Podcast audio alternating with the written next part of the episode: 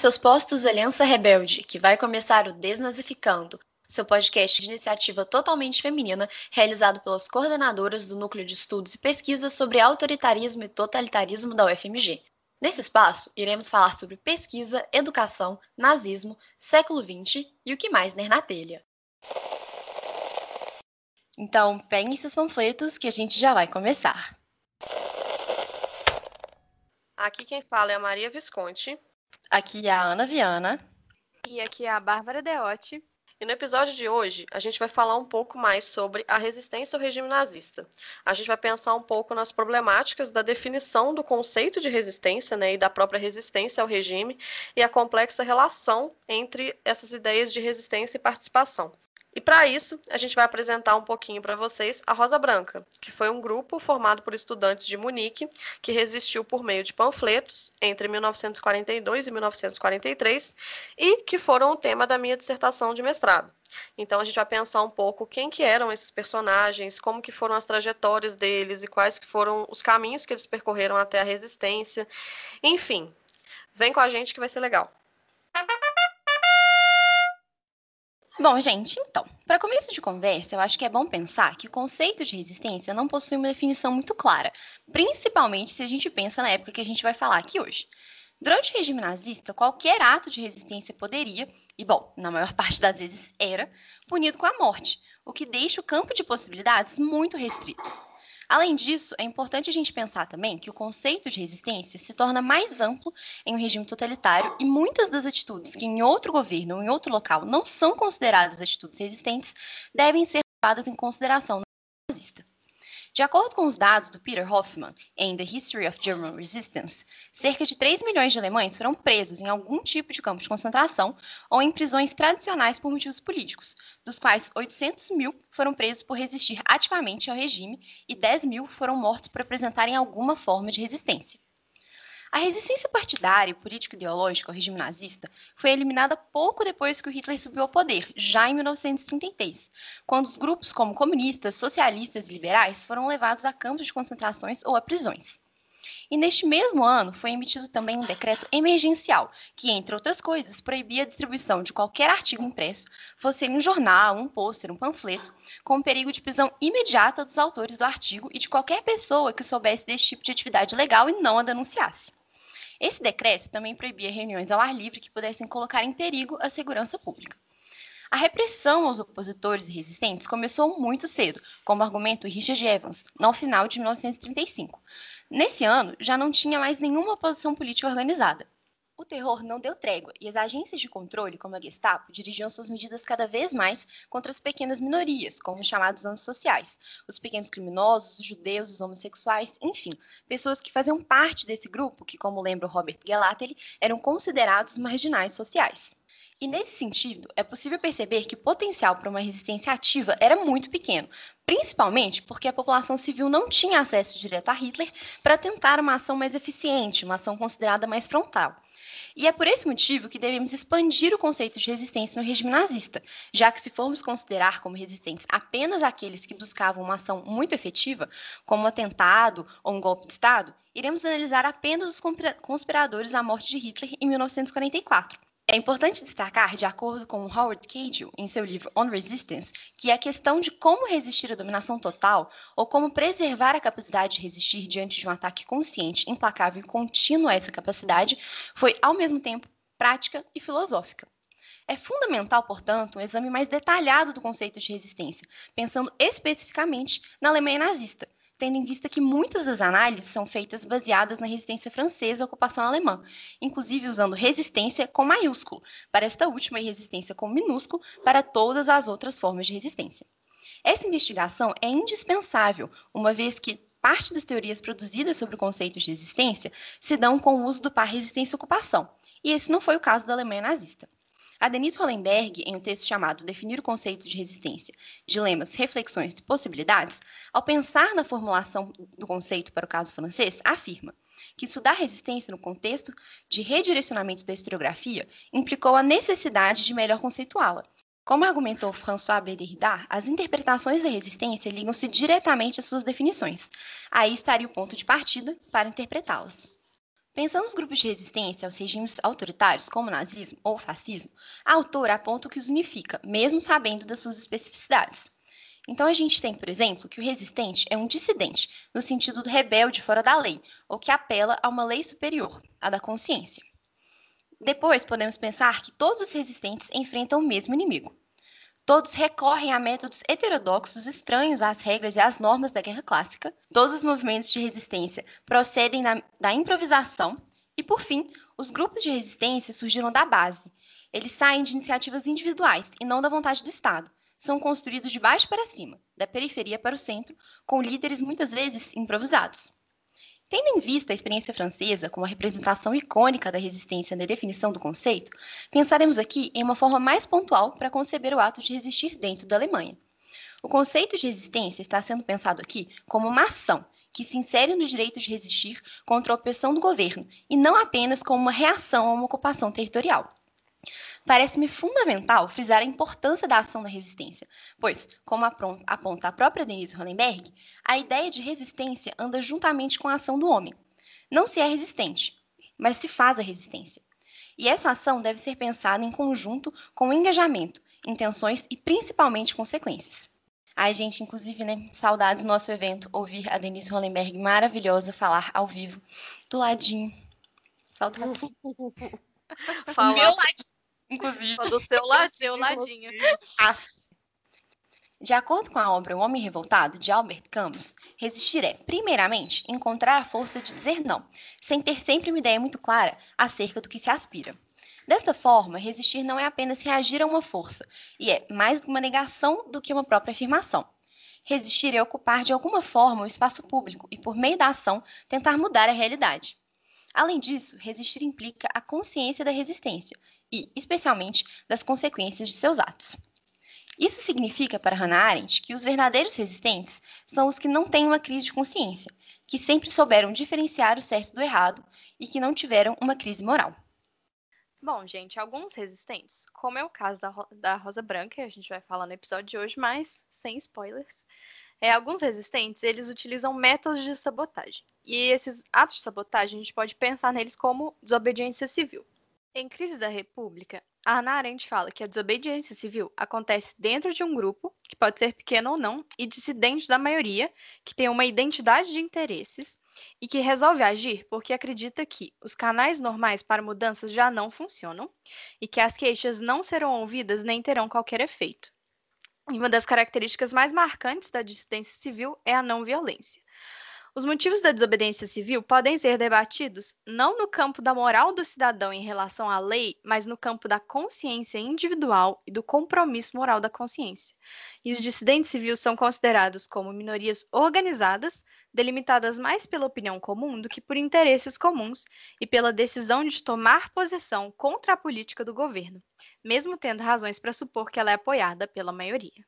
E a questão principal que aparece quando a gente está pensando em desobediência civil é que geralmente a gente pensa numa ação conjunta e pública que se desenvolve no não cumprimento das leis federais de um país. E nesse sentido, é, esse conceito não se aplica para a resistência da Rosa Branca ao regime nazista. Por quê? Principalmente no que diz respeito à resistência a leis opressoras, é, isso não se aplica, porque o nazismo ele não alterou as leis da Alemanha. A Constituição de Weimar foi mantida durante todo o governo nazista. Então, o que acontecia é que o partido é, nazista ele agia por meio de decretos que se sobrepunham e muitas vezes contrariavam essa Constituição de Weimar.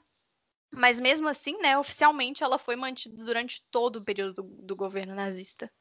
Então, em Civil Resistance, o Michael Randall, ele alarga um pouco esse conceito e pensa também a questão de resistência civil em governos ditatoriais e opressivos, onde é muito mais perigoso para a população resistir ativamente. E aí ele utiliza esse conceito de resistência civil para descrever uma ação não violenta que se diferencia de guerrilhas, do terrorismo e de outras formas de luta direta ou armada. E aí, como ele argumenta, é, qualquer governo depende do consentimento e da obediência da população.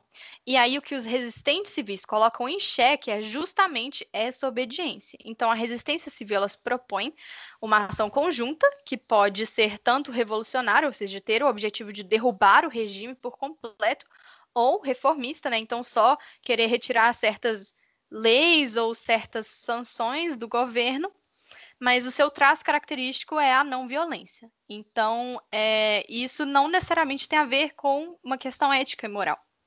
Muitas vezes os resistentes podem usar de formas não violentas por falta de recursos ou por entender que o governo tem uma força repressora muito grande, né? E nesse sentido seria muito arriscado. E nesse caso, o adjetivo civil se refere ao indivíduo e à própria população, né? Então, é, como diz o autor, sugerindo que os objetivos de um movimento são civis, no sentido de serem amplamente compartilhados em uma sociedade, e denota que a ação em questão é de caráter não militar ou não violento.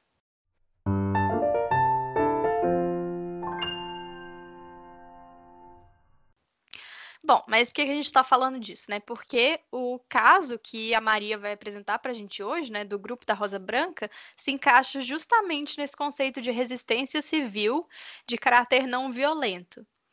É, então a Rosa Branca, ela ficou, foi um grupo que ficou internacionalmente reconhecido é, por sua ação panfletária. Então eles distribuíam, imprimiam panfletos, é, distribuíam eles anonimamente, não só em Munique, onde eles moravam, né, mas em outras grandes cidades da Alemanha, como Colônia, Hamburgo, Frankfurt.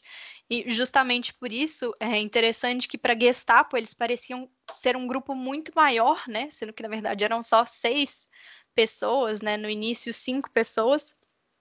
É, então a Rosa Branca e a sua ação é assim realmente reconhecida e compreendida como uma representação de coragem política e de manutenção da dignidade, mesmo em condições tão extremas quanto eram as do regime nazista, né?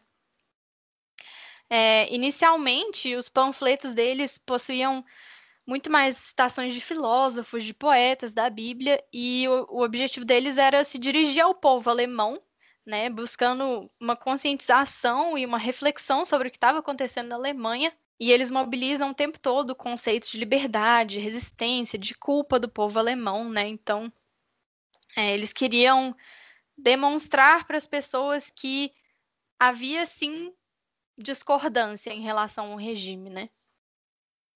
Bom, acabou que a Sophie e o Hanshaw, eles foram os que ficaram mais famosos, né, no cenário internacional, porque eles foram os primeiros a serem presos pela Gestapo, né, numa ação que eles estavam fazendo na Universidade de Munique, e essa ação acabou custando a vida dos dois e dos outros membros da Rosa Branca. É, mas o grupo, ele realmente, assim, ficou muito reconhecido e toda a memória que foi produzida em cima da ação desses estudantes, né? A Maria vai explorar melhor isso. É, acabou se pautando muito na ideia de que era possível resistir e também de que os jovens da Rosa Branca representavam a Alemanha que não era nazista, então a Alemanha que resistiu a Hitler.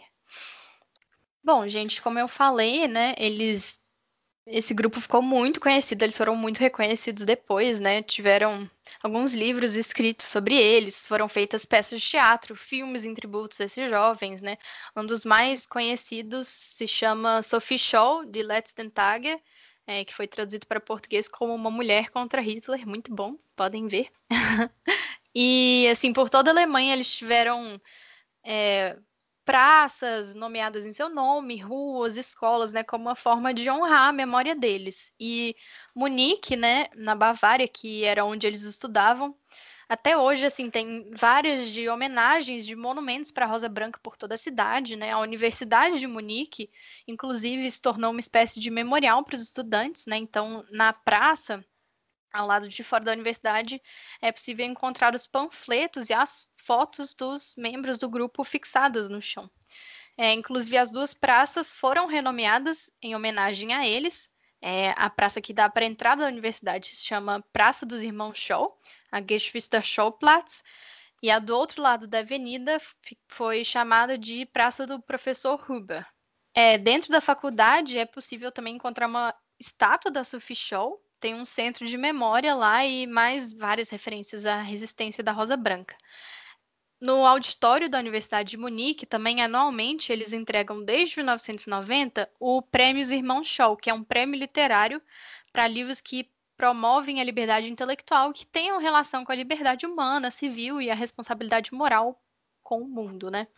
Mas assim, gente, eu acho que, né, tendo em vista tudo isso que a Bárbara acabou de contar aqui pra gente, né, toda essa memória muito grande, muito simbólica construída em torno da Rosa Branca, nos serve justamente para mostrar, né, quase que como um exemplo aí um pouco emblemático, sobre a necessidade de realmente alargar esse conceito de resistência quando a gente trata do regime nazista, né, e pensar todas as implicações, né, todas as possibilidades que estavam ali colocadas na cena pública de ação, né, uma ação que muitas vezes ficava tão reduzida, né, e que era tão difícil, já que dentro do regime totalitário, né, como bem nos lembra o Primo Leve, você amarrar o seu sapato em um campo de concentração já seria então um super ato de resistência, né? Algo que seria considerado aí tão cotidiano e tão comum em qualquer outra situação. E bom, pensando em tudo isso, eu acho que seria muito legal se a Maria pudesse contar um pouco para a gente agora, justamente como que ela chegou na Rosa Branca, né? Esse tema tão debatido, esse tema tão simbólico, mas que justamente por isso também, né, pode ser tão difícil de trabalhar num tema como o do mestrado e enfim, contar um pouco sobre essa trajetória, como ela chegou até aqui, que eu acho que pode ser interessante para a gente pensar, então, o que que, né, como se deu todo esse processo da Rosa Branca e o que que a gente pode tirar aí para compreender melhor como foi a resistência ao regime nazista. Bom, é, eu na verdade cheguei nesse tema de pesquisa lendo um livro é, bem amplo sobre o regime nazista para poder descobrir né, um pouco mais sobre o que me interessava. Eu sabia que eu queria estudar nazismo, mas eu não sabia ainda o que, né? Essa é uma coisa que a gente pode falar depois em outro episódio, né? Como que você define um tema de pesquisa e tal. Acho que é um tema até legal da gente falar. Então, bom, comecei a ler sobre o regime nazista nesse livro do Robert Gelatter, que chama Apoiando Hitler, que é um livro muito bom, e eles falam sobre a Rosa Branca numa nota de rodapé. E aí eu fui pesquisar um pouco mais sobre esse grupo, nunca tinha ouvido falar sobre eles, e vi que apesar de eles serem um grupo muito monumentalizado, não tinha muitas coisas é, de historiografia ou de teoria sobre eles, assim, tinha muitos trabalhos de jornalistas, é, muitos trabalhos biográficos contando a história da, da Sophie e do Hans, principalmente da Sophie, mas não tinha muita coisa mais um trabalho acadêmico a fundo sobre a história deles, então foi assim que eu cheguei no tema. Porém, como as meninas já comentaram aqui, eles são de fato um grupo muito famoso, né? foi muito revisitado pela memória pós Segunda Guerra Mundial para trazer essa noção de que era possível resistir. Então, é, levando esse apelo memorial em consideração, estudar criticamente esse grupo foi muito complicado, porque eles são vistos realmente como um símbolo, e por ser um símbolo, existe também uma recusa de tratar é, historicamente né, esse grupo, de fazer ponderações, é, de olhar criticamente para algumas coisas, né, que são tarefas que são necessárias para o trabalho do historiador, qualquer historiador faz isso, né? É, mas assim, é meio complicado. E quando a gente vai estudar a história desses jovens, um ponto muito importante para a gente pensar é a inexistência praticamente de fontes, né? Porque as que a gente tem acesso são pouquíssimas e a grande maioria delas foi selecionada pela família Scholl. Então, a principal fonte sobre a história do grupo é o livro da Inge Scholl, que é a irmã Sophie, da Sophie e do Hans, que né, buscou contar a história e a trajetória dos estudantes. Mas, assim, é um livro escrito pela irmã. Então, é um livro que tem a sua, o seu objetivo próprio, né? É, ela escreve coisas que ela quer mostrar, né? Ela quer mostrar a família dela de uma determinada forma. Então, e é o principal livro que a gente tem sobre eles até hoje. Então, é, já seria muito complexo por si só, né? Foi um livro que foi escrito, começou a ser escrito em 1947, a primeira edição em alemão foi publicada em 1952, justamente no processo de construção da Alemanha no pós-guerra. E é um livro que surge junto com outras fontes, né? Com essa ideia de desmistificar a perspectiva de que todos os alemães eram nazistas. Então é um livro que reforça muito essa ideia de que é possível resistir, de que existia uma outra Alemanha que não era nazista, mas a gente tem que entender esse livro como um testemunho da época, né? um trabalho de memória. Mas isso também é um pouco complexo. Bom, eu voto fé, tipo assim, né? Realmente, quando a gente tem essas obras, né, que são quer dizer, toda obra, na verdade, é sempre um pouco comprometida, né, com o momento em que ela é escrita, mas tem que ter realmente muito cuidado, né, quando a gente vai manusear isso dentro de um trabalho acadêmico, né, a gente tem que é, fabricar a história talvez com outras preocupações para além disso. Mas, bom, é, tendo em vista, eu acho que a gente pode pensar um pouquinho agora sobre como foi essa trajetória, né, ainda que pensando, né, claro, tendo em conta as dificuldades de fazer todo esse mapeamento, para a gente entender qual que era a circunstância, então, em que esses jovens viviam, né, e como, enfim, eles vão acabar desembocando aí numa resistência que foi, é, por mais que não tão ortodoxa dentro de padrões, é, digamos assim, condições normais de temperatura e pressão, né, que foi uma resistência que se tornou tão significativa aí dentro do regime. Eu acho que uma das características mais marcantes da resistência do show é o fato de eles serem uma família de classe média tradicional alemã. Então, realmente, eles fugiram do, do que se esperava de uma família tradicional alemã, pelo menos no momento em que eles resistiram. Né? Então, quando o Hitler assumiu o poder em 1933, é, os Scholl viviam na cidade de Um, é, ULM, o nome da cidade, um, é, próximo ao rio Danúbio, e o Robert e a Madalena Shaw, que eram os pais deles, já tinham cinco filhos, né, que é a Inge, que escreveu o livro, o Hans, a Sophie, a Elizabeth e o Werner, e apenas a Inge e a Elizabeth que sobreviveram ao nazismo, porque o Hans e a Sophie foram executados, né, pelas, pela resistência deles, e o Werner morreu no fronte, em uma das missões como soldado, inclusive ele chegou a servir no fronte junto com o Hans em um determinado momento. Então, inicialmente, a vida deles não mudou muito, assim, por causa do nacionalsocialismo, né? As leis raciais não afetaram eles, não causaram problemas, eles conseguiram é, provar a, a origem, a descendência ariana deles, inclusive o Hans, em um determinado momento, pede para a mãe mandar para ele o certificado de descendência ariana para ele mostrar na faculdade lá e tal. Então, assim, em questão de estrutura familiar não foi muito alterado, porque eles eram realmente uma família burguesa tradicional. E, porém, o, uma das coisas que chama atenção é o fato de o Robert Shaw, o pai, ter sido um crítico ao nazismo desde o primeiro momento, ainda que os filhos não tivessem sido. Então, é, ele manteve ao longo da, do regime nazista encontros com artistas, com músicos, com escritores. Então, os shows acabavam tendo muito acesso a debates intelectuais dentro de casa, jantares familiares com, com outros convidados que faziam parte desse ramo artístico intelectual. Era uma família muito intelectualizada de maneira geral. Então, é curioso porque os, os irmãos Shaw, assim que o Hitler assumiu o poder, se entusiasmaram muito com o regime nazista, né? A, a Sophie e o Hans chegaram a servir o Hans na Juventude Literista e a Sophie na, na Liga das Moças Alemãs, né, que é o equivalente feminino, eles realmente tiveram esse impulso de, de como que eu vou dizer, de empolgação mesmo com o regime, acharam que o que o Hitler ia fazer era muito incrível, que ele estava propondo coisas muito importantes para a Alemanha, assim como muitos alemães, né, que acreditaram no regime nesse primeiro momento, que acreditaram principalmente na figura do Adolf Hitler nesse primeiro momento, mas o Robert Shaw não, assim, ele sempre foi um crítico, ele chegou a ser preso, se eu não me engano, duas vezes pela, pela Gestapo, por conta de comentários feitos é, sobre o Hitler e sobre o regime nazista, então ele sempre foi um opositor à sua própria maneira do regime. E é interessante pensar nisso, né? Porque apesar de ser uma família intelectualizada, é, eles também tinham acesso a uma pessoa discordante dentro da família, né? Apesar não, né?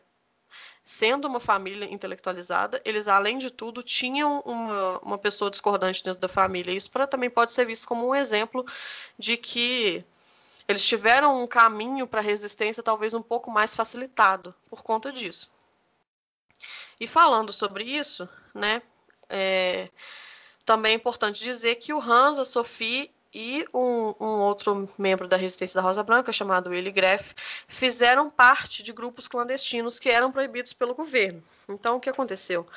Como eu falei, né? Inicialmente eles tiveram esse apelo né, ao regime nazista, acharam que estava tudo ótimo, que ia ser incrível. Aos poucos começaram a se, a se decepcionar com algumas ações do governo, principalmente com o cerceamento da liberdade né, e com a eliminação de espaços que eles anteriormente tinham, como, por exemplo, grupos de leitura que passaram a ser proibidos, né, movimentos de juventude que passaram a ser proibidos, né, que isso era uma coisa muito comum na Alemanha naquela época, né, movimentos de juventude que nada mais é do que jovens se reunindo para fazer coisas. Então, assim, indo. Parece um pouco o um movimento escoteiro, assim, indo acampar e coisa assim. Aí eles liam, liam panfletos, liam livros, liam poesias e ficavam cantando, não sei o que e tal, coisas assim. Isso foi proibido pelo regime nazista. Então, todas as as livres instituições e as formas de organização que existiram foram que existiam foram proibidas ou foram incorporadas pelas organizações do partido. Então eles começaram a ficar é, decepcionados com isso, com esse tipo de cerceamento.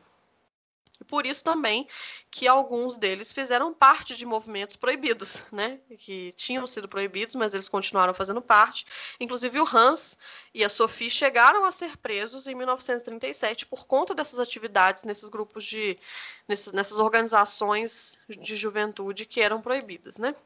Uma coisa que é curiosa da gente falar é que quando o Hans Scholl foi preso por conta dessa dessa atividade de resistência, essa associação a grupos de juventude proibidos, é, em 1937, um dos motivos, né, tinha sido né, a associação a esse grupo, mas um do o outro motivo da sua prisão foi a acusação de práticas homossexuais com colegas mais jovens. É, esses grupos de esses movimentos de juventude eram entre aspas, conhecidos pela Gestapo como associações que incentivavam práticas homossexuais, que eram proibidas na Alemanha de acordo com o parágrafo 175 do Código Legal e que só foi abolido muito tempo depois, né? É...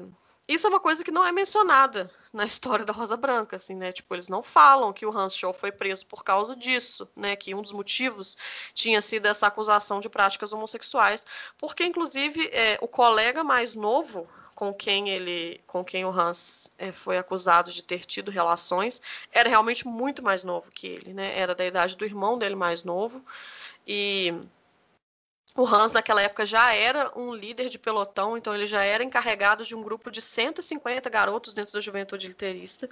Então ele estava numa posição de poder e estava é, abusando de um garoto muito mais novo que ele dentro de uma posição de poder. Isso é uma questão muito complexa que não é mencionada na bibliografia da Rosa Branca, justamente para não para tentar não entre aspas manchar, né, essa imagem do Hans Scholl como um homem heterossexual, membro da resistência e tudo, né, não manchar essa imagem. E, e aí entra no que eu falei no começo, né? Tipo, é um, é um grupo que está permeado por uma, uma literatura que quer mostrar eles de uma determinada forma. Né? Então, é, a omissão de algumas coisas também é por causa disso, né? Para não manchar essa imagem que foi construída, né? Porque afinal de contas, se fosse, fosse publicizado que o Hans abusou sexualmente desse menino e também da namorada dele, depois vou falar sobre isso, é, isso com certeza traria questionamentos sobre essa postura dele como um grande né, bastião da resistência, um homem com uma moral inabalável. Né? Então, assim, é uma coisa bem complexa que é importante a gente ter em mente. Como que eu descobri isso? Lendo os relatórios e os interrogatórios conduzidos pela Gestapo. Então, tá aí para a gente descobrir se a gente quiser, né? Mas é, é complexo que isso deixa muito claro para a gente como são compromissos diferentes, né? Quando a gente pega uma obra memorialística que diz respeito, né, a, enfim, ao que deseja-se que fique sobre um movimento de resistência como a Rosa Branca, é uma coisa totalmente diferente com o trabalho que você tem que fazer quando você se propõe a fazer um, é, um trabalho acadêmico sobre isso, né? Então, tipo assim, só mostrando como realmente são comprometimentos diferentes, né? E como a gente tem que realmente ter cuidado com, com esses. É, tá atento realmente a essas questões, né? Tipo assim, igual você mesmo colocou, ah, é, não querem, enfim, de certa forma, manchar a reputação disso, né? Quase que uma coisa meio dicotômica, né? Então, se ele era um resistente, ele tinha que ser um resistente ideal, ele não podia cometer nenhum deslize. Mas enquanto sujeito histórico, na verdade, ele era tipo assim, né? Uma pessoa que estava ali vivendo a vida e fazendo coisas erradas, enfim, como muitas outras pessoas estavam. E uma outra coisa que eu fiquei pensando, mas agora é um comentário aleatório, eu fiquei pensando se tem a ver é, em Jojo Rabbit o fato de a irmã do, do Jojo chama Inge, né? Porque ela chama Inge. Aí eu fiquei pensando se poderia ter a ver com uma homenagem, talvez, a Inge Show, né? Mas não sei se. Eu não, procurei... tinha pensado sobre isso. É, eu fiquei pensando isso, tipo assim, vendo filme e tal, tava de boas um dia. E eu falei, gente, será que ela chama Ing por causa da Ing Show? Apesar de que a Ing sobrevive, né? Eu fiquei pensando se não teria a ver, assim, o fato de ser uma, é, uma família ali envolvida em atividades de resistência, se podia ter ah, alguma pode ser. Pode ser. Não tinha pensado sobre isso. Mas Sim, eu queria só fazer um parênteses assim, que o Hans Scholl, eu acho que hoje em dia a gente leria ele como um famoso esquerdomacho, assim, famoso homem de esquerda ah. que prega várias coisas, mas na vida particular não faz as coisas que prega, assim, na minha, na minha, na minha leitura acadêmica. Academicamente falando, eu acho que a gente pode dizer Exatamente, foi diagnosticado com o vírus do esquerdomacho. Essa é a minha análise historiográfica aqui para vocês. mas, bom.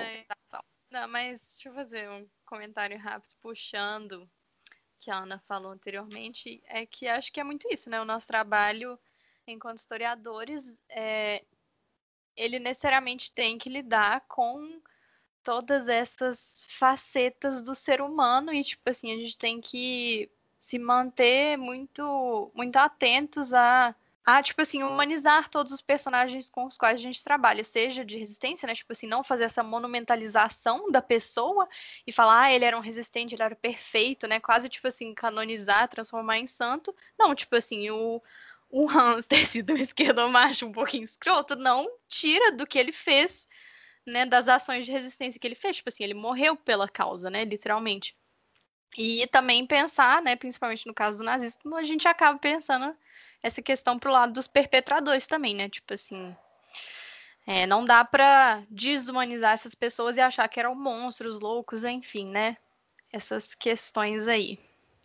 Não, exatamente. É uma coisa de mão dupla, né, velho? Tipo assim, você não vai é, tirar é, a, a resistência de um personagem como Han Solo porque você condena uma prática que ele fez. Agora, você também não pode se afastar dos perpetradores, né? Igual a Bárbara falou, ah, é um monstro, né? Então é uma coisa que tem que vir dos dois lados, né? Se a busca é pela complexificação desses sujeitos históricos, isso tem que ser feito tanto para os resistentes quanto para os perpetradores, né? Senão você acaba se afastando muito de ambos os lados, na verdade.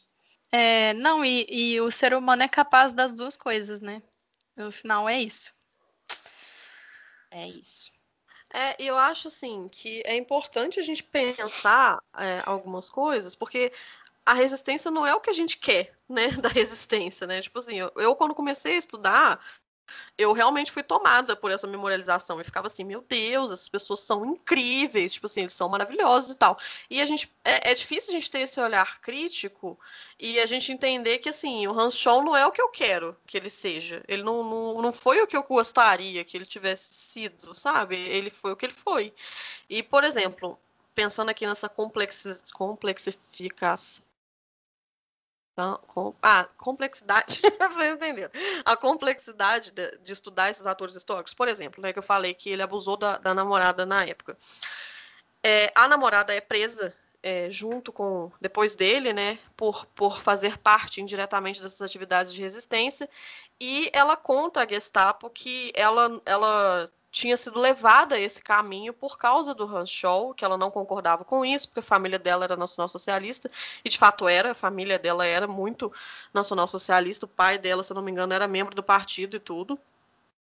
E ela disse que ela nunca concordava com isso, mas que o Hans havia abusado dela não só psicologicamente durante anos, mas também fisicamente. Ela conta, pra, ela conta no relatório da Gestapo que é, a primeira vez que eles tiveram relações sexuais foi porque ele deu morfina para ela, é, como uma forma de acalmá-la entre todas as aspas, e aí tiveram relações, e aí que ela tinha ter, tentado é, terminar com ele várias vezes, mas que ele tinha ameaçado se matar, e coisas assim. Então, o que eu tentei fazer na minha dissertação foi falar, tipo, olha, é uma menina dando um depoimento para Gestapo. Ela poderia estar falando isso para se livrar da prisão, né? Porque afinal de contas, se ela tivesse, se ela conseguisse convencê-los de que ela tinha sido levada a fazer isso sem necessariamente concordar com isso, principalmente por ser uma mulher, a penalidade dela seria, ela poderia até nem ter penalidade nenhuma, né?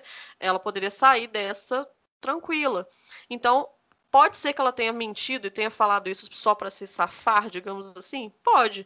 Mas também pode ser que seja verdade, né? Não tem como a gente saber. E eu acho que o nosso trabalho enquanto historiadoras, principalmente, né, é dar voz a isso, né? Eu fiz questão de colocar isso lá e falar, tipo, olha, bom, baseado, né, no que eu já tinha lido, tudo que eu já tinha lido de relatórios sobre o Hans e até o próprio Hans falando sobre si mesmo, eu acho que é sim muito possível que ele tenha dado morfina para essa menina, mas eu não tenho como saber, não é mesmo? Não tem como a gente saber, mas eu acho que o nosso papel é mostrar essas coisas, mostrar é, essas narrativas e, e aí a gente tira as nossas próprias conclusões, né? Eu acredito né, no meu coração que ele fez isso, porque eu acho que é muito condizente, mas assim, não, não tem como saber, mas eu acho que como essa mulher nunca havia sido mostrada né, na história da Rosa Branca, esse depoimento nunca tinha sido exposto, eu achei importante expor. Mas não tem como eu fazer esse julgamento, nem esse julgamento moral mesmo, né? Tipo assim, ah, o Hans é um, é um otário e tal. Não tem como eu fazer isso assim, né? Academicamente de forma séria. Acho que isso é importante falar também.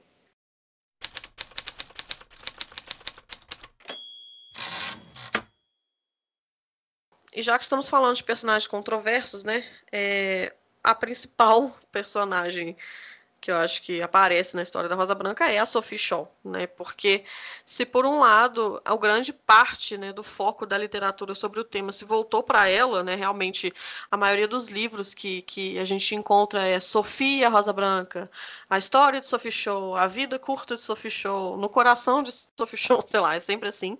Então realmente o foco voltou muito para ela, mas por outro lado na maioria das vezes ela é retratada como o estereótipo da mulher frágil e delicada, que só entrou no caminho da resistência por influência do Hans, seu irmão mais velho. É, em alguns momentos ela também é descrita como muito masculina, porque ela tinha um corte de cabelo mais curto, por causa das roupas que ela usava, ou o fato dela ser uma mulher muito politizada e ter priorizado o estudo universitário, não o casamento e a construção de uma família. Inclusive, ela passou por vários problemas para conseguir entrar na universidade, né? Vários entraves é, burocráticos que o regime nazista impôs às mulheres para terem estudo universitário, o que só comprova que ela é de fato de uma família burguesa e com muitas condições financeiras, né? Porque uma das obrigações para você um dos requisitos para você entrar na universidade era que você soubesse latim, e as escolas pararam de, de, de, ensinar latim. Então você tinha que saber latim por fora, né? Estou estudando particular, sei lá. E ela tinha condição de fazer isso, e fez, enfim. É, mas quando a gente vai lendo, por exemplo, as cartas dela, você percebe que realmente ela, ela vai contra o estereótipo do que se esperava uma mulher nos anos 40, né? principalmente dentro de um regime nazista. Tem uma fala dela maravilhosa que eu sempre, eu sempre retomo em todas as, as, as vezes que eu tenho que falar sobre ela, que ela diz: Se o Hitler viesse em minha direção agora mesmo, eu tivesse uma arma, eu atiraria nele. Se os homens não fazem isso, então uma mulher terá que fazer. Eu acho ela muito incrível falando isso, muito feministona. Mas assim, maravilhosa. maravilhosa. Sophie Shaw, você é tudo tudo para nós. Tudo para nós. O bom é a gente assim, não, a gente não pode monumentalizar a resistência. Não é para ser parcial, tem que entender na complexidade dos personagens. É... Mas bom, o que, o que se espera de uma mulher nos anos 40, né? O movimento feminista já tinha sido é, totalmente destruído pelo governo nazista já em 1933, né, o Hitler assumiu o poder e já acabou com tudo, as feministas radicais foram exiladas, o movimento feminista foi fechado, as associações e corporações foram ou excluídas ou diluídas na Organização das Mulheres na Organização das Mulheres Nacional Socialistas e também depois foi instaurado o Serviço das Mães do Reich, que incentivava as mulheres a terem filhos, dando prêmios para mães com quatro ou mais filhos, entre outros programas de incentivo à família. Então, assim, a gente pode até falar sobre isso posteriormente com mais é, profundidade, mas assim, realmente era um ponto fora da curva ter uma mulher participando da resistência, né?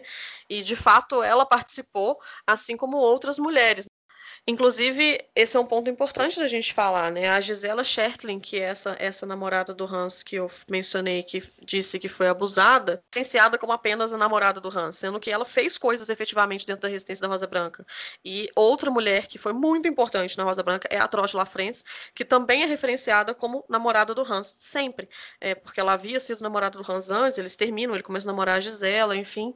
Mas ela não é só a namorada do Hans Scholl, né? Ela foi uma mulher que participou ativamente da, da, resistência da Rosa Branca, levando essa resistência para Hamburgo, criando um núcleo da Rosa Branca em Hamburgo. Inclusive, foi ela que deu a ideia de fazer panfletos para o Hans. Né? Foi ela que falou para ele: olha, existe uma resistência se organizando em Hamburgo, sendo feita por meio de panfletos. Vamos tentar fazer isso aqui também, em Munique. E aí foi assim que aconteceu. Mas ela é totalmente inviabilizada, ninguém fala sobre ela. Então, o fato da Sophie. É, ser referenciada com muita frequência não significa que as pessoas dão a devida atenção para o que significa ser uma mulher dentro de um grupo de resistência masculino, né? Porque o Hans é visto, né, e descrito nos livros como um homem muito inteligente, charmoso, desinibido, personalidade forte, imperativa, aquela famosa história, né, de que características que são vistas de forma positiva quando são em um homem e de formas negativas quando são em uma mulher, né? A Sophie também tinha todas essas mesmas características, mas quando é falado sobre ela, o personalidade forte é ruim, né? Uma mulher com personalidade forte é ruim, um homem com personalidade forte é bom. Isso também acontece.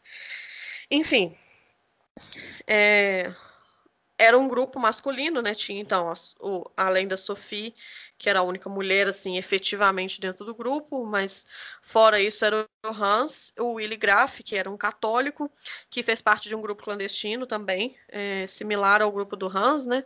E ele, ele é um coitado, assim, ele é o mais apagado da história, assim, pouca gente fala sobre ele, ele servia na companhia médica, assim como o Hans, né, eles se conheceram porque ele pertencia à companhia médica, mas ele era o mais católico, assim, fervoroso do grupo.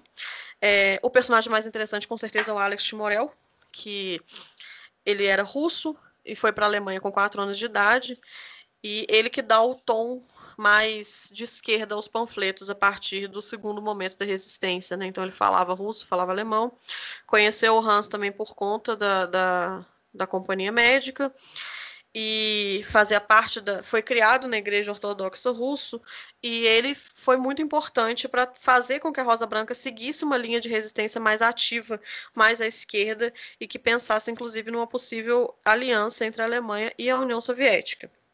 Um outro personagem da Rosa Branca é o Christoph Probst, que era o único casado entre os estudantes e que quando conheceu o Hans Scholl já tinha dois filhos e quando faleceu, quando foi morto né, pelo regime nazista, a mulher tinha acabado de dar à luz ao terceiro filho dele. É, também era bastante religioso, nunca havia sido batizado formalmente como católico, mas foi batizado às vésperas da sua execução. O caso dele também é muito triste, porque o Hans tentou manter ele fora das ações mais ativas da Rosa Branca, justificar ele e a família dele, mas acabou que não aconteceu assim. E ele morreu também, né? Foi morto também. Mas enfim, basicamente são esses os atores principais da Rosa Branca. E num segundo momento a gente tem a presença do professor universitário Kurt Huber, que na verdade nada mais foi do que uma uma uma fonte de amparo intelectual, porque ele era um homem muito conservador, é, antissemita, inclusive, é, havia, sido, havia sido filiado ao Partido Nazista e concordava com muita coisa da ideologia nazista, apenas discordava de algumas questões. Isso também é uma coisa muito comum na época, né?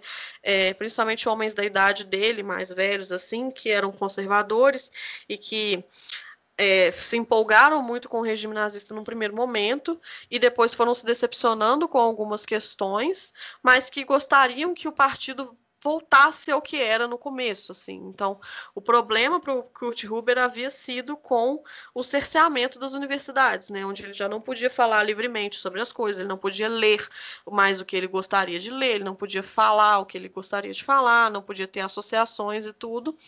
É, ele, como professor universitário, se sentia cerceado intelectualmente por conta disso, e isso para ele foi um grande ponto de virada para poder resistir, mas ele achou que é, escreveu um panfleto chamando para essa resistência universitária, né, uma resistência intelectual, não lhe traria o mesmo destino que o Hans, a Sophie e os outros jovens mas trouxe, né? Mas assim, o que aconteceu com o professor foi, ele escreveu apenas o último panfleto, a Rosa Branca teve seis panfletos, ele escreveu apenas o sexto, é, chamando para uma resistência universitária, uma resistência estudantil, mas um panfleto onde ele, por exemplo, é, a, dava apoio ao exército alemão, falava que os, que os estudantes deveriam servir a pátria e que o exército era ótimo, incrível, e o que o Hans e o Alex fizeram foi tirar as partes do panfleto que eles não concordavam e imprimir sem informar o professor que essas partes haviam sido retiradas. Então, quando o professor foi preso, ele ficou tipo, ai, mas eu falei que que era pra gente apoiar o exército, olha aqui, meu apoio a vocês e tal. E aí o, o, Gestapo falou, não, mas isso não tá escrito no panfleto. Aí mostrou para ele, ele ficou assustado e tal. Enfim, ele basicamente foi usado como um, um, uma fonte de legitimação intelectual. Então eu nem considero que ele faz parte da Rosa Branca, apesar. Eu acho que o, a participação dele é muito superestimada. Assim, as pessoas dão muita importância para a participação dele e eu acho isso errado, baseado no que eu estudei. Assim, eu realmente acho que a Rosa Branca foi um grupo de resistência estudantil mesmo e que ele só teve uma participação muito pequena e, na verdade, até desimportante, mas ele acabou morrendo junto com os outros, né? O professor é 100% aquele, né? O velho golpe de você mobilizar uma pessoa com capital social Isso. importante, porém, é. na verdade, não era tão importante assim. É, inclusive quando eles são interrogados, eles falam que eles nem gostam muito do professor. Ah! Ai, coitado, mano. Ele morreu, tipo assim, gratuitamente. Massa de manobra. Só isso mesmo, a amiga pode contar agora pra gente. Comentário muito as só precisava fazer esse comentário. Mas bom, então, tendo isso em vista, né, que o professor coitado, né, foi aí usado e acabou morrendo do mesmo jeito, é, acho que é importante falar isso que eu, que eu falei, porque quando você diz que o professor tem uma importância muito fundamental, você tira realmente é, o interessante do grupo, né, que é o fato deles serem uma resistência estudantil, né? E na primeira fase, eles têm duas fases de resistência muito distintas, uma em 1942 e uma em 1943.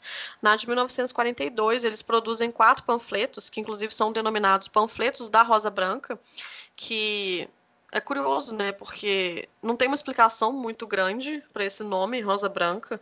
Assim, o Hans, quando ele é interrogado pela Gestapo, ele diz que foi um nome escolhido aleatoriamente, é, mais como uma ideia de um, um, símbolo da inocência mediante o mal e não sei o quê.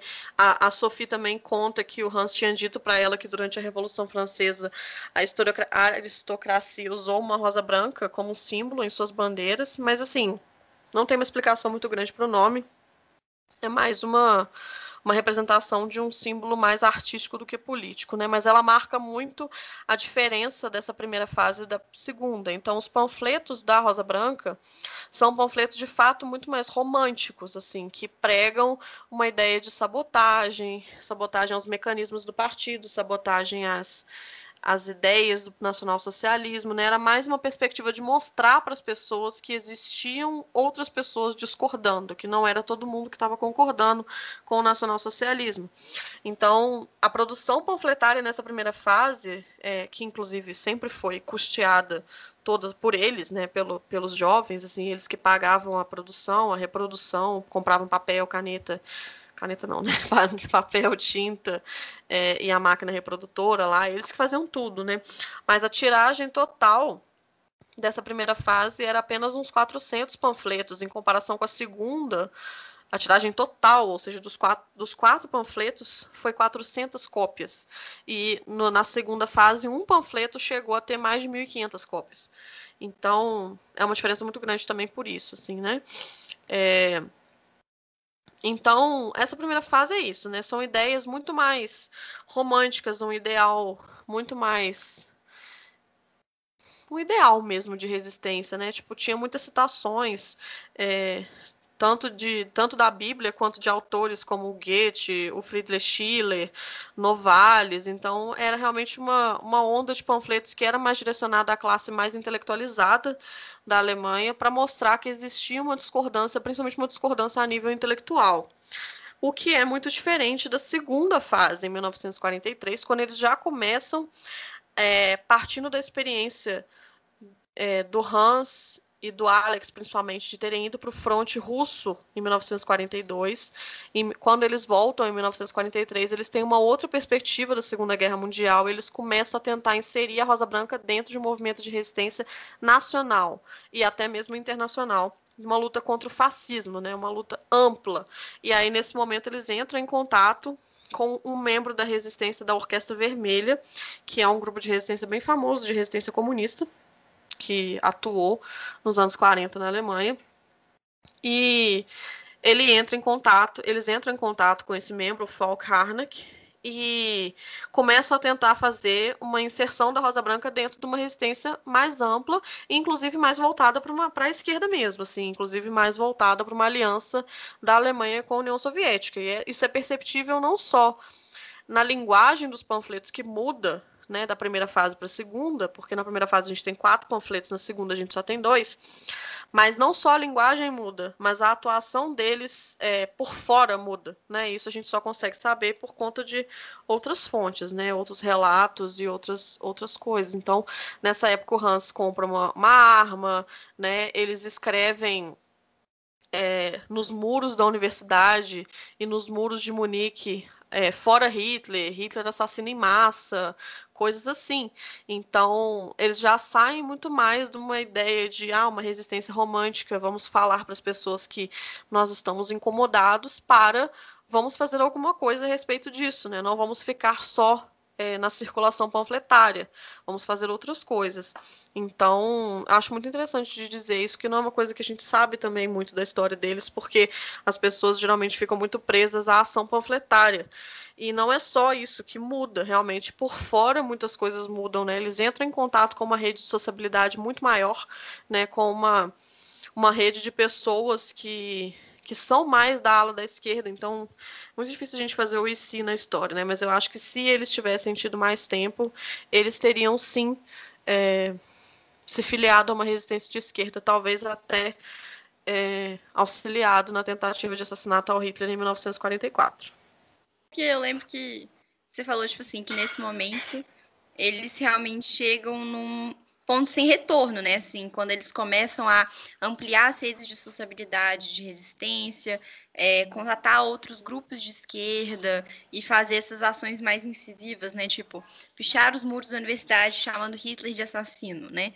Eu acho que é um pouco essa ideia de que, tipo, bom, eles já estavam aí nesse momento encaminhando para uma ação que não tinha mais como disfarçar, né? Digamos assim, eles já estavam indo para uma ação de resistência muito mais incisiva, né? Então, quando eles fazem lá o, né, quando eles são presos, assim, é, só mostrar que, tipo assim, eles meio que, é, como que eu posso dizer, saem em cima do muro, né, e vão para um lado de resistência muito mais ativo, talvez, né? Apesar de que muitas vezes a gente foca mais nesse lado das ações panfletárias, só isso mesmo.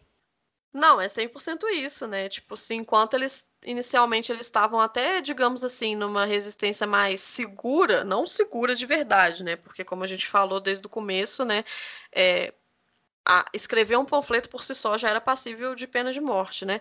Mas digamos assim, eles estavam num ponto um pouco mais escondidos, né?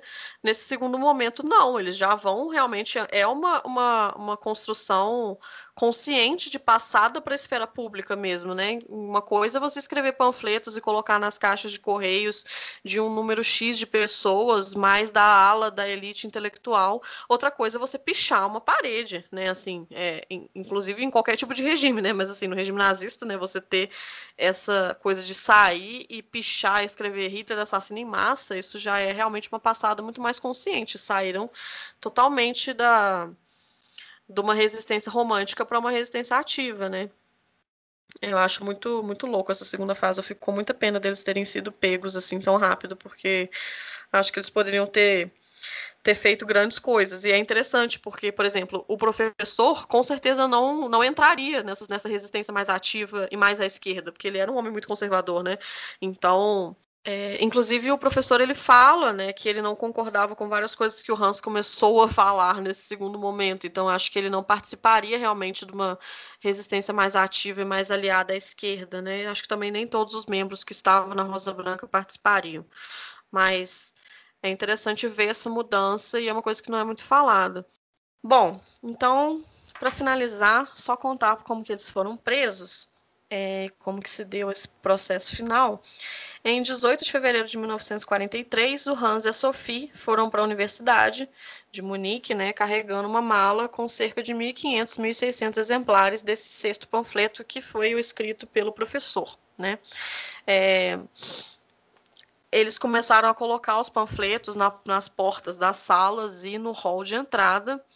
E na hora que eles empurraram os panfletos assim para cair do segundo andar para o primeiro, eles foram avistados por um zelador, o Jacob Schmidt, que havia sido membro do NASDAP, né, do Partido Nazista, e foi contactado pela Gestapo, porque a Gestapo já estava de olho na ação panfletária deles, e foram levados para a Gestapo imediatamente interrogados e num primeiro momento negaram e tudo, até a hora que conseguiram é, entrar no apartamento do Hans e aí eles descobriram todo o material utilizado para a produção panfletária, assim como a arma que ele tinha comprado, né, os negócios que ele usou para escrever os, as coisas nas paredes e tudo, e aí eles não conseguiram mais negar.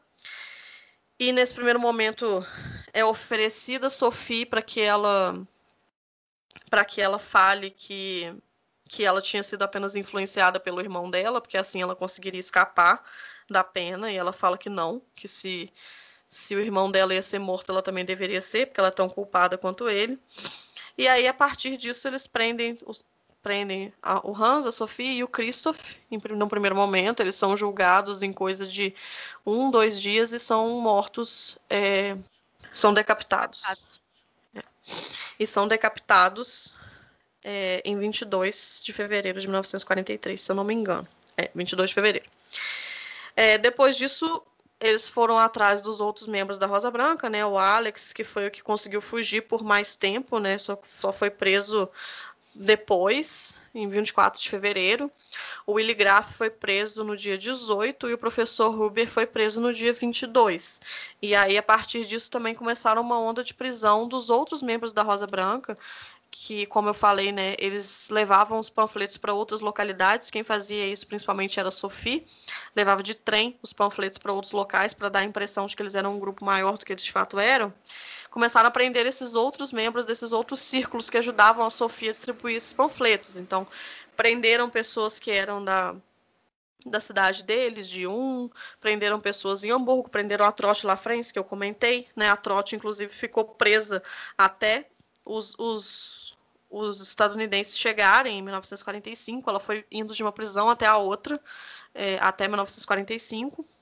E, enfim, seguiu-se uma onda de prisões dessas outras conexões da Rosa Branca, nem necessariamente de pessoas que tinham a ver com essa resistência, mas que eram amigos e conhecidos e tudo, né? Pessoas que auxiliaram de alguma forma, é, tipo o arquiteto que era amigo deles, que deixava eles usarem o estúdio dele para ele, eles poderem fazer os panfletos, coisas assim, né? Os membros da família Scholl foram presos também, como uma medida protetiva, isso era muito comum no regime nazista.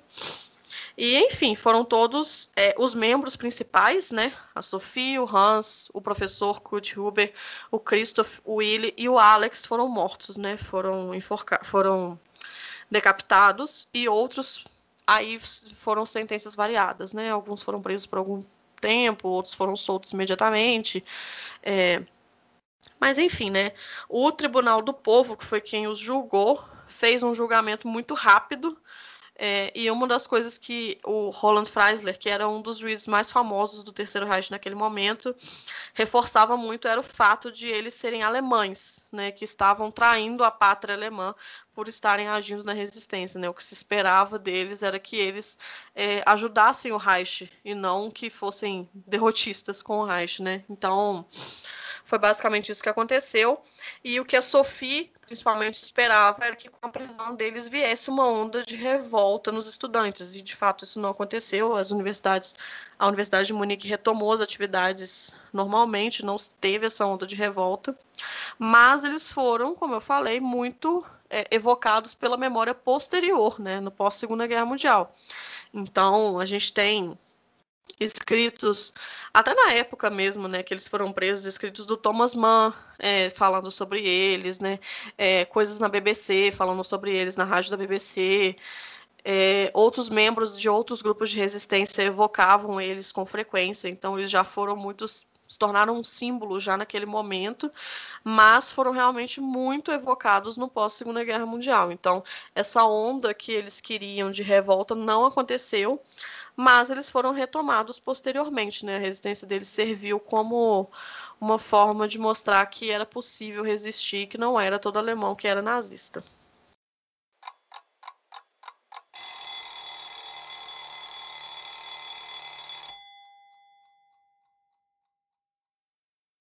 Bom, é, como a Maria falou, né, é, a atuação da Rosa Branca de fato é muito importante para mostrar que era sim possível resistir, né? Sempre é, é, possível ter alguma escolha, mesmo em situações tão limites quanto o nazismo, mas a gente tem que colocar sempre tudo em seu devido contexto, né? E acho que uma das conclusões importantes de se tirar desse episódio é é, humanizar realmente as figuras históricas, sabe? E lembrar que toda vez que a gente está tratando de personagens históricos, a gente está falando de pessoas igual eu e você, que tem virtudes e tem defeitos, né? Assim, e realmente não é, fazer o nosso melhor para não monumentalizar e transformar em algo sobre-humano, assim. Bom, gente, eu acho que eu só posso realmente, assim, fazer coro à fala da Bárbara, né? Eu acho que se tratando de qualquer situação histórica, especialmente nessas situações limite, né, na, nas quais a gente realmente se vê numa posição talvez ainda mais delicada para lidar não apenas com né, o que seria ali o, os acontecimentos, né, mas também com a memória sobre esses acontecimentos, a gente tem que estar tá sempre muito atento, né, a pensar esses esses personagens, essas figuras, assim como nós mesmos, né? Então, assim, por mais que não tenha como a gente saber o que teria acontecido, o que nós teríamos feito, né? Pensando aí, acho que, se não me engano, é o próprio Bauman que diz, né? Bom, algumas escolhas nos foram poupadas, justamente porque nós nunca tivemos que encarar uma situação como essa, né? Então, assim, não tem como dizer se eu seria como a Sophie Scholl, por exemplo, por mais que eu quisesse muito dizer isso, né? Então, eu acho que é sempre importante a gente estar muito atento a isso, né? E ter bastante cuidado no trato com esses personagens. E, bom, acho que é mais isso mesmo, assim, pensar também aí essa reflexão que a gente tentou promover sobre a resistência, é, nos seus mais variados níveis, nas suas mais variadas formas, né, por mais indetectáveis que sejam essas ações, elas foram possíveis, né, por mais difíceis que muitas vezes tenham sido, elas foram possíveis, o que nos mostra que, é, pensando talvez até na Hannah Arendt, né, por mais que nós tenhamos nosso espaço público cerceado, nós nunca estaremos 100% cerceados, porque isso é impossível, né? Enquanto ainda houver algum, alguma humanidade ali conosco, é, carregar talvez de maneira até um pouco é, positiva demais, né? Essa esperança de que é possível agir, né? De alguma forma ou de outra, por mais impotente que muitas vezes a gente se sinta, né? Mas eu acho que é isso, assim, né? Pensar a resistência como essa possibilidade um tanto quanto esfumaçada, muitas vezes, que aparece pra gente na história, né? Mas como uma possibilidade, algo que a gente tem que é, prezar também, né? Como, como um caminho possível, né? Porque nós, enquanto humanidade, já percorremos caminhos tão tenebrosos, né? Eu acho que é bom ter isso no horizonte de expectativa também. Perfeita. É. Perfeito. É, eu acho que é importante a gente só deixar claro, né, que a gente, como, como o Todorov mesmo fala, né, a gente prefere esquecer a, as questões mais horríveis do Terceiro Reich por medo de ver que o mal dos campos não é estranho à espécie humana. E esse medo também é o que nos faz preferir as raras histórias em que o bem triunfa. Então, tipo, hoje a gente falou um pouco sobre uma dessas raras histórias que o bem triunfa, ainda que de forma muito trágica, né? Mas é importante a gente lembrar que a resistência na Alemanha nazista foi, de forma geral, não só minoritária, como desarticulada, né? A gente tem grupos que foram muito importantes como a Orquestra Vermelha que eu mencionei aqui, né, além da Rosa Branca, mas são exceções mesmo, assim, né? De forma geral, a resistência foi muito minoritária, muito pequena, muito pouco é, como ativa, né? Uma coisa que a gente falou, que a gente não pode considerar como resistência só as pessoas que conseguiram fazer alguma coisa de fato, né? Tipo, a gente não pode falar que só resistiu quem participou da Operação Valkyria, né? Que foi até um post que a gente já fez aqui no nosso Instagram. Mas é, a gente tem que ampliar esse conceito, mas também não é tudo que é resistência, enfim, são várias questões. Mas é importante a gente destacar que eles, de fato, a Rosa Branca, foram uma exceção da exceção da exceção.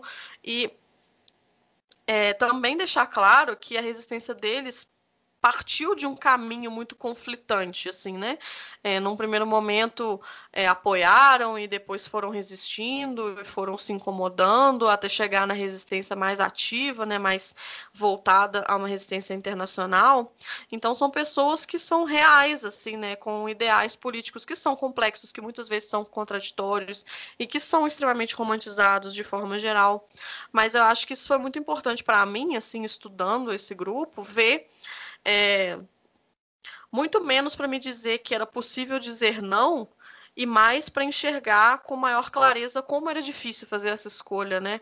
Então, é, a gente pode resistir ao mal, cabe a nós resistir ao mal, mas são raras as vezes, né, que a gente tem a força, não só até física, né, mas a força psicológica é, de conseguir fazer isso, né, porque dentro de um regime totalitário como foi o regime nazista, essa situação é, e, se colocar à disposição de uma causa realmente era uma escolha muito difícil de ser feita. Acho que isso também é importante a gente ter em mente sempre que a gente fala de resistência, porque não era simples resistir, né? não era todo mundo que estava disposto a arriscar a sua própria vida em nome de um ideal, é, em nome de uma causa que provavelmente não iria render em nada, como foi o caso da Rosa Branca, né? como eu mencionei.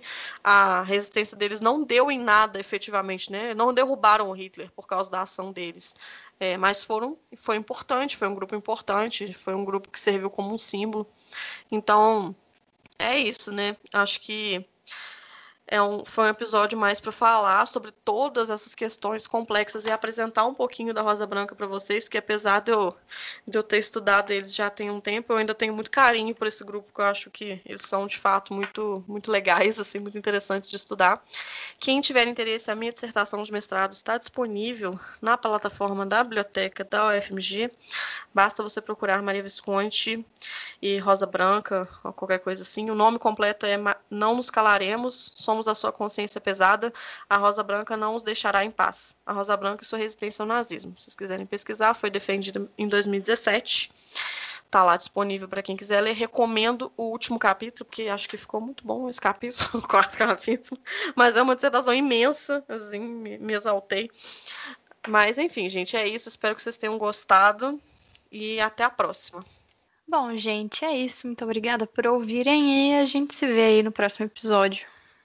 Bom, gente, é isso, né? Espero que vocês tenham gostado também. Na próxima estaremos aí. Beijo, tchau.